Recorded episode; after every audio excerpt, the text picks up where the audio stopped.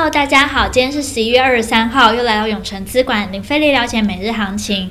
国内高房价的问题啊，成为难题。央行总裁杨金龙呢坦言，台湾房价上涨呢有基本面的因素，但也有炒作的成分。那炒房的风气呢，北中南全都沦陷，就连屏东、花莲都变成重灾区。杨金龙还表示啊，自己也是四十岁才买房子，在此之前都是租屋。就算以前的年轻人，也不是二三十岁就可以买得起房子。建议年轻的朋友不要一开始就一定要买房，负担不起的话，可以先用租的。哇，没想到连央行总裁呢也不能很早买。房哎，大家觉得你几岁的时候买得起哪个区域的房子呢？欢迎留言跟我们分享哦。那我们先来看美股，一开始呢，全球股市受到了拜登总统继续维持现状，提名鲍尔连任费的主席的消息提振，美债殖利率上升，攀升九个基点至一点六二 percent 以上，美元走升，金价下挫，增强了看涨的情绪，因为投资者呢担心费的主席是一个更大的货币割派。那迪士尼的股价延续了近期的艰难走势，因为缺乏新的制作内容，让订户的增长速度变慢。但管理层仍对于二零二四年能达到二点六亿的目标充满信心。能源和金融股领军下，标普和纳斯达克指数触及了盘中的历史新高。但随着科技股尾盘急杀，标普、纳斯达克指数翻黑作收。道琼呢收盘近乎持平，美股四大指数仅有道琼呢小涨了十七点二七点，其余下跌。科技五大天王呢只有苹果上涨零点二九 percent，其余下跌。接下来看台股，受到美国科技股重衰的影响，台股电子全指股台积电今天走弱，中小小跌，收在六百一十二元。联电下跌两 percent，联发科、台达电、日月光、投控等也都下跌。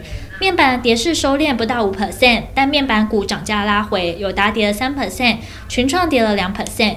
光学镜头双雄大立光、玉晶光大跌三 percent，相关的概念股均在遭到调节。钢铁族群呢扮演了撑盘的要角，中钢呢涨了一点五 percent，中红涨了半根停板。货柜三雄早盘有撑，但外海呢不敌卖压翻黑作收。LED 封窗厂亿光呢搭上元宇宙的题材，股价跳空涨停，创下三个月的新高。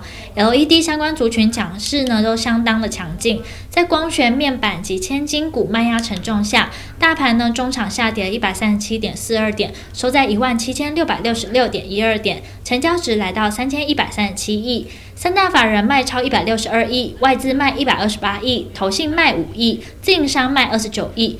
那目前呢，可以看出，今天台股在这波持续冲高的行情中，总算迎来比较明显的修正。台股跌破五日均线一万七千七百七十八点，下跌一百三十七点，收在一万七千六百六十六点，大约回到了一周前的位置。所以呢，多头缓涨急跌的情况还是很常发生。这也是为何我们上周就持续提醒大家要当心修正风险。所幸呢，今天成交量再度低于月均量，价跌量缩呢，还不会对于行情有太多不利之处。但方向呢还是多头，盘中热门产业呢包含了钢铁，未来趋势及展望。